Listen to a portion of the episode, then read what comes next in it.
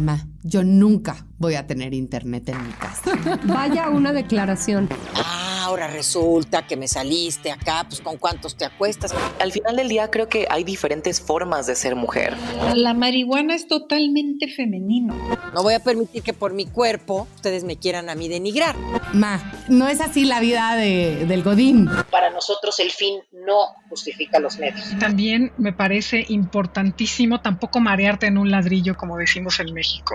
No, no buscas marido, buscas socio de vida. Si estás dispuesto a pagar la curva de aprendizaje, porque voy a meter la pata muchas veces, yo estoy dispuesta a dar el 110% para que esto funcione. Son los países liderados por mujeres. Por el amor de Dios, hay prioridades en este mundo. Y me corrieron.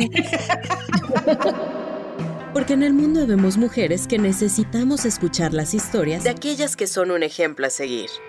Mujeduría, historias que no sabías que necesitabas. Hola, soy Blanca Juana Gómez Morera. Antes de ser un ser de la comunicación, yo iba a ser doctora. Me quedé con bata comprada, propedéutico realizado, casi inscrita a la carrera de medicina y entonces me fascina tener hoy a la primera doctora de mujeduría. Es una vocación que me encanta, que la sigo considerando como muy mía entonces, bienvenida doctora Valeria Sánchez Huerta, que además de doctora mujer, y vamos a hablar mucho de esto, resulta ser la primera mujer directora en 102 años en la Asociación para Evitar la Ceguera en México. Y el tema me importa ahorita mucho porque con la cosa de la pandemia nuestros ojos están dolidos. Bienvenida a Mujeduría, Valeria. Mucho que hablar contigo. Muchas gracias, Blanca, por la invitación. Tengo muchas preguntas para ti, porque este espacio es espacio de patronas, de jefas, de mujeres que han crecido en sus carreras y que pueden ser ejemplo para otras. Voy a dar algunos datos que me parecen interesantes. La primera doctora mexicana se llama Matilde Petra Montoya, por cierto, y fue ella se graduó en 1887, pues por supuesto con muchos trabajos. Ahora vean este dato, de 1887 a 1947, o sea, en 60 años, se graduaron solamente 116 mujeres solo 116 mujeres médicas en tanto tiempo. Hoy es muy distinto. En nuestro país aproximadamente 58% de los doctores son mujeres y 42% son hombres. Somos mayoría mujeres. En la entrada a la carrera de medicina, desde hace varios años también se ve que son 50-50.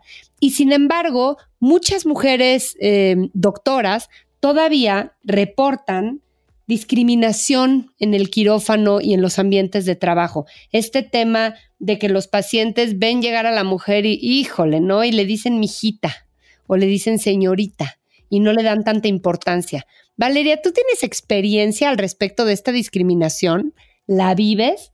¿Has tenido una anécdota al respecto? Cuéntame. Sí, por supuesto. Fíjate que es muy interesante cómo cuando empiezas a analizar datos aquí en el hospital, siendo que habemos muchísimas mujeres en oftalmología porque es una especialidad que es muy práctica para la mujer.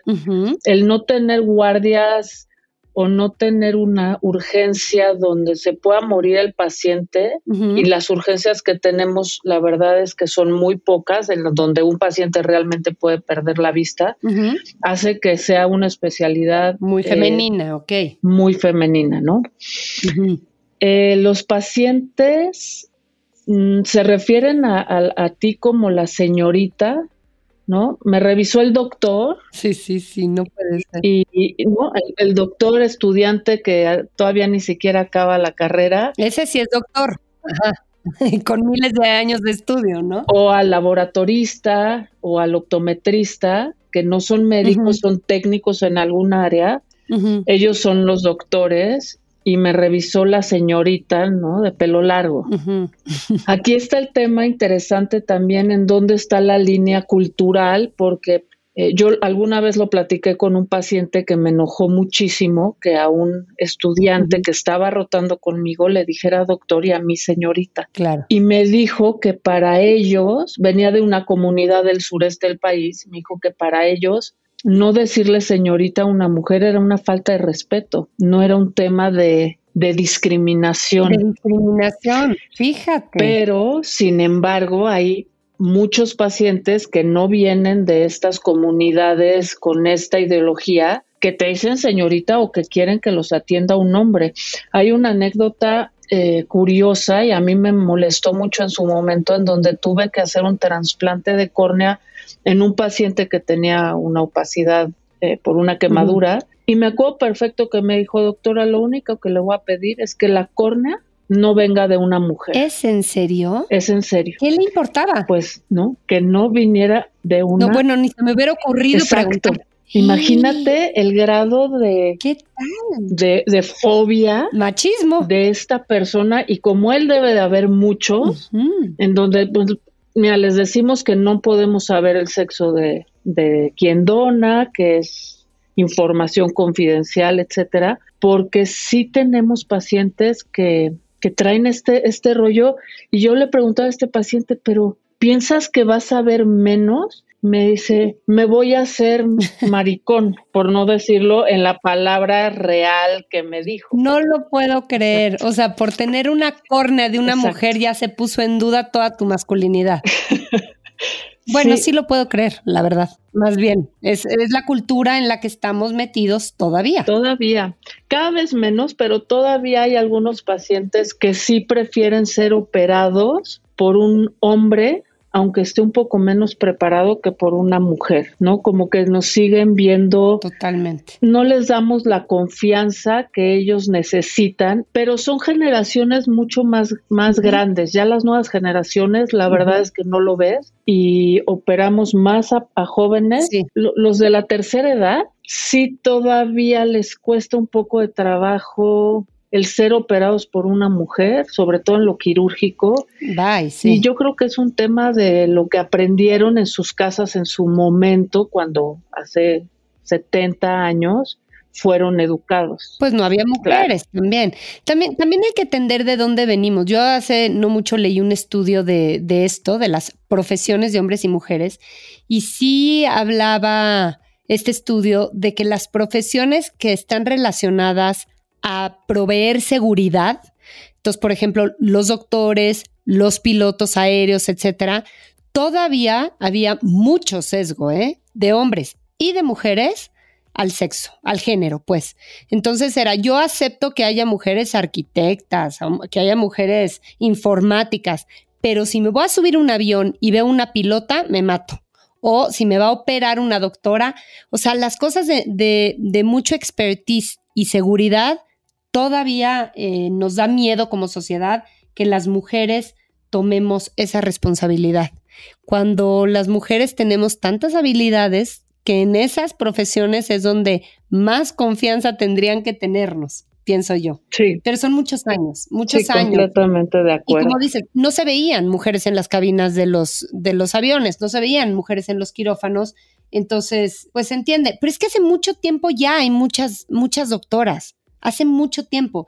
Y hay, hay profesiones de, dentro de los doctores, pues, que son muy de mujeres.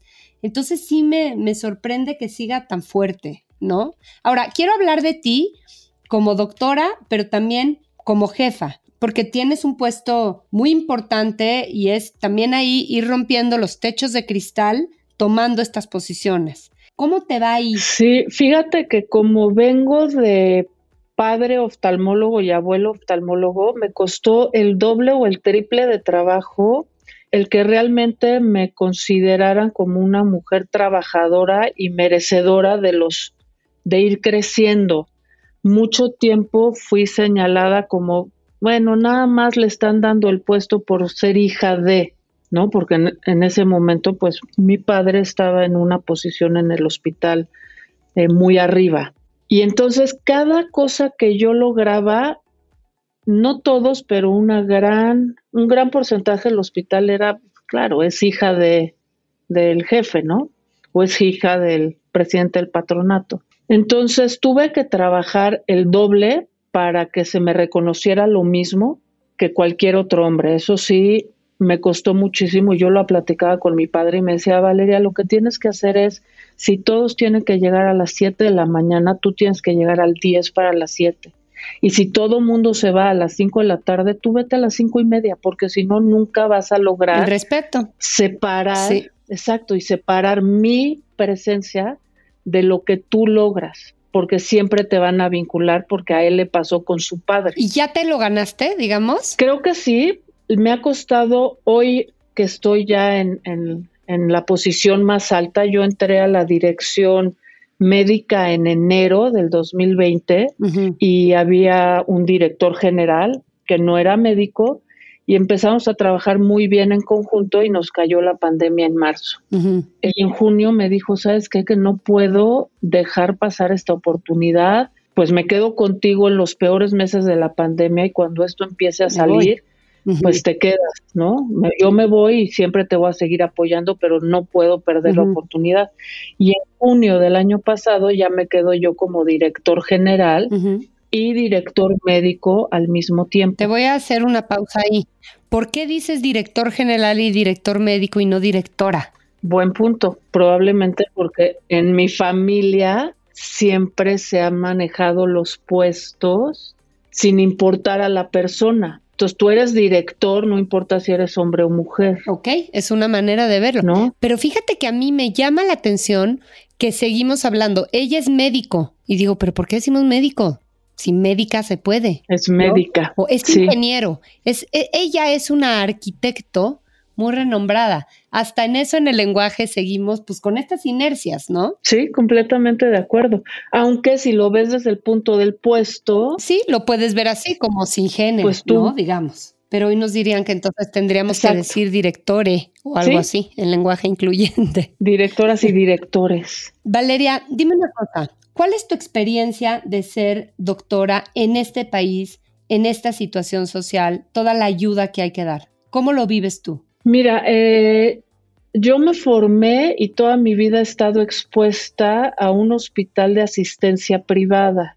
Esto me ha permitido estar expuesta a la pobreza radical, por no, sin tomar a los que de plano no pueden ni siquiera llegar a la Ciudad de México, pero sí tenemos pacientes pobres, pobres, que ni siquiera pueden hablar bien el español y, tenemos que conseguirles a alguien que nos haga la traducción o a veces ellos mismos vienen con algún familiar que medio que habla el español, ¿no? De estas comunidades súper marginadas. Y también tenemos, a pesar de que somos de asistencia privada, gente con muchísimo dinero por la tecnología que se tiene en el, en el hospital. Este acercamiento con las clases más necesitadas y el ver cómo tratar de ayudarlos sin poder negociar con las empresas o las industrias transnacionales que son las que nos dan los insumos, la falta de productos propios nacionales te hace tener que ver hacia otros países, ¿no? Y empiezas a perderle la confianza al producto nacional porque cuando es bueno siempre es más caro, probablemente por el volumen, ¿no? Que de compra. Los transnacionales, Estados Unidos, Europa, Canadá, Sudamérica, hace que por volumen te puedan dar costos más accesibles. Y entonces terminas comprándoles a ellos para que les llegue a las personas de, de más bajos recursos. Pero sí, creo que es un tema que, que tocas importante ahora con la pandemia hemos visto que gente de, un nivel socioeconómico medio ya está en bajo. Ya lo que podían antes eh, cubrir como cuota de recuperación, hoy, un año después de la pandemia, ya no lo están pudiendo hacer y las empresas y la industria no está bajando costos, no están eh, siendo, no te puedo decir si, si es empatía con el paciente porque ellos tienen también pues una nómina que pagar y otras cosas. Sí, tendrán otras necesidades, pero no están pudiendo responder a esta realidad, ¿no? O sea, por la razón que sea. Ahora, ¿por qué se dice que México es punta de lanza en tecnología, en medicamentos oftalmológicos? Pues fíjate que en oftalmología solamente tenemos una industria nacional, que son muy buenos, muy, muy buenos, tienen productos de altísima calidad, pero no a los mejores costos. Cuando productos franceses pueden salir igual o un poco más económicos. Entonces, punta de lanza en cuanto a tecnología de medicamentos sí, pero si no lo haces accesible al paciente, ahí eh, entraría un poco el debate. en cuanto a tecnología, por ejemplo, con lo que operamos, con lo que diagnosticamos, tenemos los mejores equipos de diagnóstico. Fíjate. Estamos muy bien posicionados, pero no son nacionales. Importamos la tecnología. Ok. ¿No? Entonces, no es producto nacional. Tenemos muy buenos médicos, tenemos profesores que están reconocidos a nivel internacional, pero el producto no es mexicano. A mis hermanos les resultaba fácil pensar en el futuro. Pueden ser todo lo que se propongan. ¿Quién lo dijo? Malala Yousafzai, Judith Sargent Murray, Mary Wollstonecraft. ¿Quién lo dijo? Malala Yousafzai, activista y bloguera pakistaní. Ahora, también es eh, el personal médico. Eh, datos de 2018 dicen que hay alrededor de 370 mil personas ocupadas como médicos en México, de los cuales 72% trabajan en el, en el sector público. Ni se crean que los sueldos de los doctores son lo máximo. Están trabajando horas, muchas, muchísimas horas a la semana, y esto no alcanza para, para cubrir como las necesidades de la población. En México hay 2.4 médicos por cada mil habitantes. Estos datos son como de hace dos años. 2.4 médicos contra el promedio por habitante, contra el promedio en los países de la OCDE, que es 3.4. Y bueno, yo, yo nada más pienso en la población médica y pienso en las miles y miles de imágenes que vimos ahora de los médicos en pandemia, que son conmovedoras. Los médicos se dan abasto para las necesidades del país? O más bien, sabemos que no se dan abasto. ¿Qué tanto no se dan abasto? ¿Cómo está esta brecha? Mira, más que eh, los, bueno, los médicos a nivel o sea, público de las que dependen del gobierno, el problema es que no tienen con qué trabajar. Deja tú que se den abasto o no se den abasto. Estamos centralizados en la Ciudad de México y algunas ciudades principales, Monterrey, Guadalajara, Tijuana, muchos estados de la República están con esta relación que tú estás diciendo mucho más baja porque los médicos no se quieren ir a trabajar a estos lugares donde no tienen nada para poder trabajar y muchos de ellos tienen que pagar para poder dar la atención a los pacientes. Y dentro de las ciudades donde habemos muchos, si tú trabajas en un seguro social o en un ISTE, muchas veces no tienen lo mínimo para hacer una revisión completa y no nada más en oftalmología, ¿no? O placas. Las placas pueden tardar uno o dos meses para que tengas lugar por el gran volumen de demanda, los pocos equipos y los pocos médicos para trabajar ciertos equipos que necesitan mayor movimiento. Ahora que quitaron tomógrafos y algunos estudios para las enfermedades crónicas degenerativas, la gran ayuda que se estaba haciendo para el cáncer de mama, por ejemplo, en donde gratis hacían estas campañas que hoy ya las retiró el gobierno, pues los servicios en los hospitales, imagínate a cuántos meses te dan una cita para hacerte una mamografía o un papá Nicolau. ¿Me entiendes? Es terrible es terrible si, si no nos apoyan. Por ejemplo, nosotros somos privados de asistencia privada, o sea, somos de asistencia privada, pero somos dependientes del gobierno. Pero como somos privados, a nosotros no nos toca vacunación hasta que nos toque por edad. No somos de primera línea, no, no, porque somos privados. Impresionante. Dan ganas de, de no ser médico en este país y sin embargo hace muchísima falta. Se oye mucho, ¿no? Médicos, hijos de médicos.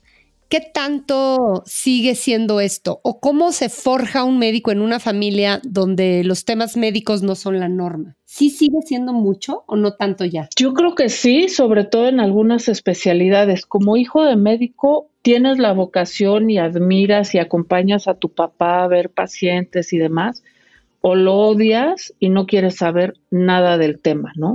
Hay especialidades, por ejemplo, oftalmología, es carísimo ser oftalmólogo las lupas que usamos no bajan de 10 mil pesos cada lupa.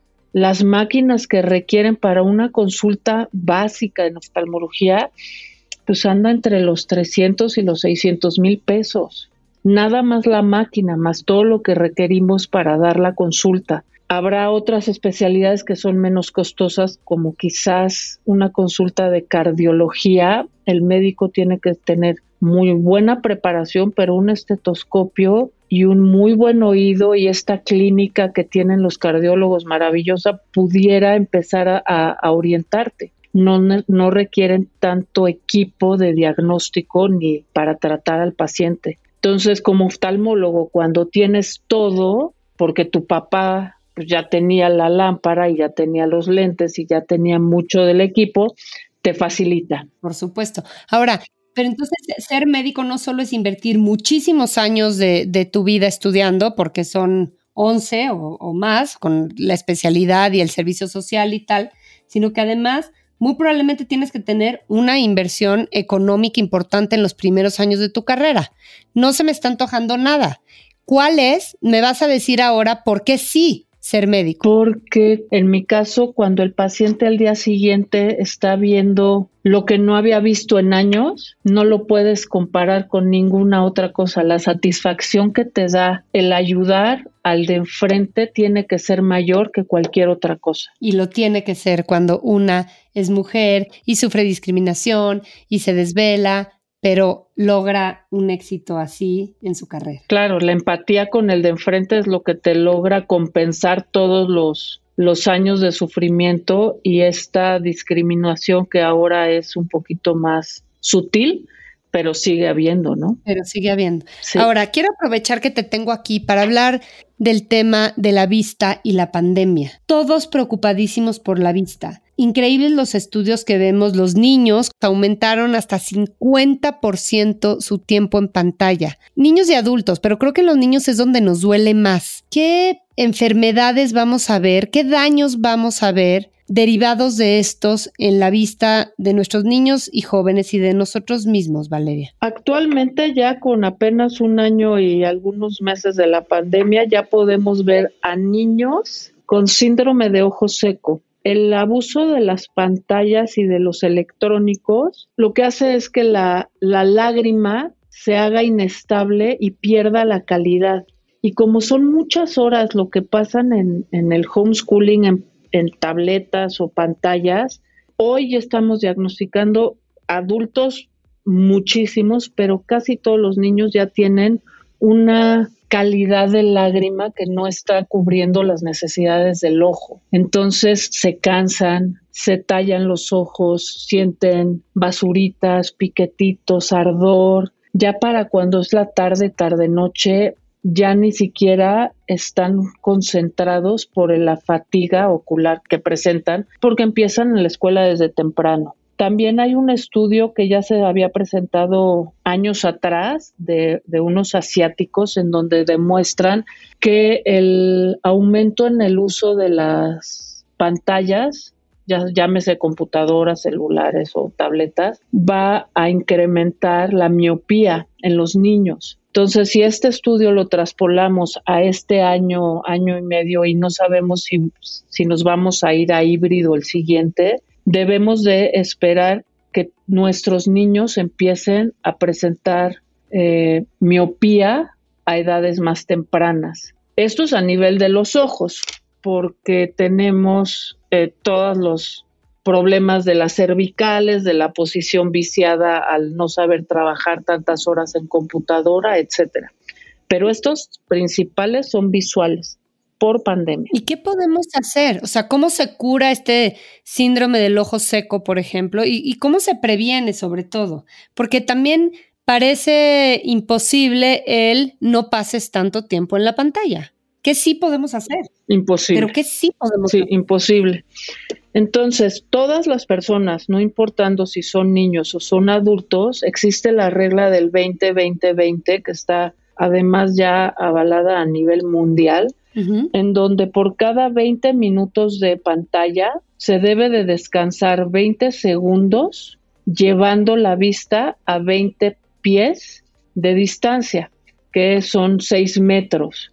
Entonces, cada 20 minutos tratar de que los niños o los adultos retiren la vista de la pantalla y vean a lo lejos. No importa si son 20 pies o más. Durante 20 segundos. Durante 20 segundos, porque cuando estamos leyendo o cuando estamos en la pantalla, los ojos se dirigen hacia adentro en convergencia y esto empieza a producir fatiga. Mm. Cuando tú ves hacia lo lejos, los ojos tienden a abrirse ligeramente para ver a la distancia y esto produce relajación en los músculos del ojo y además hace que deje de estar el brillo constante sobre la superficie produciendo lo del ojo seco. Ok.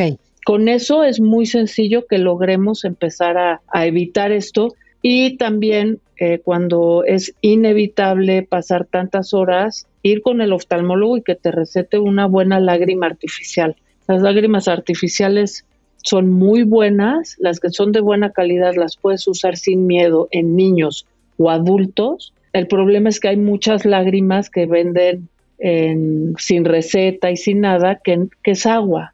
Y la lágrima no es agua, la lágrima tiene miles de compuestos y células y proteínas y factores antiinflamatorios y que nutren al ojo que son importantes que se traten de reemplazar con una buena lágrima artificial. ¿Y qué pasa si no fuiste al oftalmólogo y te compraste cualquiera gotas que te vendieron como lágrima? ¿Te hace daño? O sea, a lo mejor no te hace el bien que te da una buena lágrima artificial, pero ¿te hace mal? No, la mayoría es como si te pusieras agua. No te va a hacer daño, pero no estás cubriendo.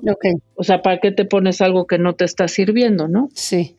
Perfecto. Pero vamos, no te va a hacer daño y no va a hacer que empeore tu vista. Tenemos que acabar, Valeria. Quiero que me des tu consejo para evitar el machismo en tu ámbito entre doctores y doctoras o entre pacientes y doctoras. ¿Qué dirías tú? Creo que hablar y comunicarlo de manera tranquila es lo que va a hacer que poco a poco disminuya, pero los porque los hombres no se dan cuenta, no se dan cuenta. Ok, pero ¿cómo que hablarlo y comunicarlo de manera tranquila? A ver, abunda, porque me gustó. Eh, cuando tú estás notando que estás ante el, comentario misógino, ante la actitud machista, levantar la mano y decirle, oye, a ver, estoy hablando, permíteme desarrollar lo que, lo que yo quiera decir, no me estás permitiendo hablar y a los otros sí. Cuando yo hago una una propuesta o cuando yo levanto la voz no me das la palabra, cuando yo hago un comentario no lo tomas en cuenta y me parece que estamos aquí ante un tema de si lo dice una mujer o lo dice un hombre, porque muchas veces no se están dando cuenta que lo hacen, ya lo traen tan metido en su DNA que es en verdad, a mí me ha, me ha pasado que me piden disculpas, no lo había no lo había hecho consciente. Y muchas mujeres por flojera. No lo había notado. Dicen. Ah, o por miedo, por no incomodar, ¿no? Pero me encanta lo que dices, porque también creo que rescato lo de de forma tranquila. Creo que incluso como doctora le puedes decir a un paciente en situación vulnerable, me puede hablar diferente, no me diga señorita, llámeme doctora, etcétera si, si nosotros reaccionamos y nos enojamos, que no estoy diciendo que a veces no se antoje enojarse, pero ganamos menos que si de forma tranquila demandamos lo que debe ser. Y creo que eso es una reflexión en general para las mujeres. También en estos temas, el que se enoja pierde. Completamente de acuerdo. Sí. Valeria, doctora Valeria, un placer tenerte en Mujeduría. Mil gracias por estar acá. Gracias por ese tip del 20-2020. Empezaremos a aplicarlo ya. No, Blanca, mil gracias a ti por el espacio y pues adelante con las mujeres, apoyarnos entre nosotras. Las Minervadas. Es mes Pride y yo quiero recomendar dos joyas que tienen que ver con estos temas de este mes y son dos películas que de verdad son una joya. La primera es Desobediencia, Disobedience. Esta es una maravilla de película, es como, creo que es 2017. Sale la guapérrima Rachel Weisz, sale impresionante. Y es una película de una relación entre dos mujeres lesbianas. Tan bonita, tan sutil. Hay un beso que yo en mi vida he visto un beso igual en el cine. Es de una sensualidad y de una finura impresionante. Además es, es genial la película porque te retrata mucho las costumbres de estas familias judías ortodoxas muy, muy rígidas. Entonces es una película también de, de mucha reflexión social y personal. De verdad, una joya, no se la pierdan, van a disfrutar de su estética, de su historia, van a ver a dos guapasas, me fascina la película.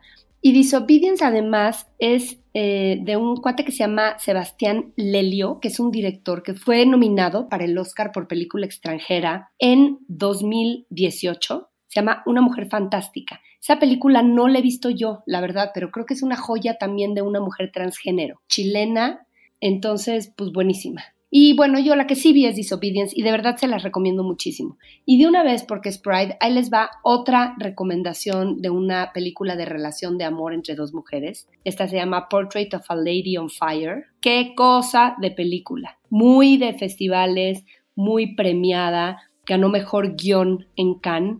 Eh, ganó miles de cosas. Yo la vi, estoy casi segura que en Morelia, en un festival la vi. Es una película preciosísima, también muy estética. Hacen el, cine de mujeres lesbianas, qué bonito es. Digo, no es que quiera elogiar de más a las mujeres en mujeduría, pero de verdad es que es como estético, sensible, sensual. De verdad, preciosísima película. La van a disfrutar mucho. Portrait of a Lady on Fire. La semana pasada terminamos la transmisión del Expansión Women Economic Forum y es impresionante. Fue una cosa gigante. Cualquiera que esté escuchándome en este momento valora los contenidos transformadores. Sabemos que las mujeres somos el cambio y somos un cambio con una energía fuertísima. Por favor, dense una vuelta por ese contenido. Está en la página de YouTube del Women Economic Forum y también en YouTube bueno, la página, el canal, pues, de expansión. Busquen, todo está grabado, es disponible a cualquiera. Hay un contenidazo, fueron 180 speakers, no sé cuántos, todos los temas. Van a salir inspiradas, informadas, con ideas precisas para llevar a sus empresas. Por favor, consúltenlo y vean buen contenido sobre mujeres. Mujeduría, historias que no sabías que necesitabas.